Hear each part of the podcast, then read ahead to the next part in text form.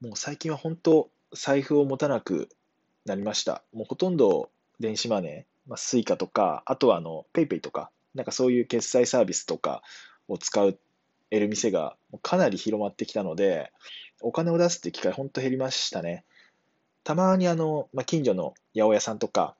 えっ、と、個人で経営されている居酒屋さんとかに行った時に現金オンリーですって言われる時があるので、まあそういう時は、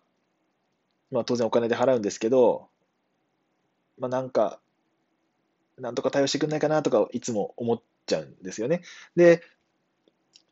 じゃあ財布持ち歩かないっ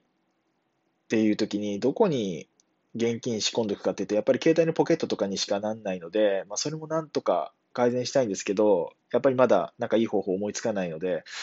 まあ、この方法が最強だぜっていうのが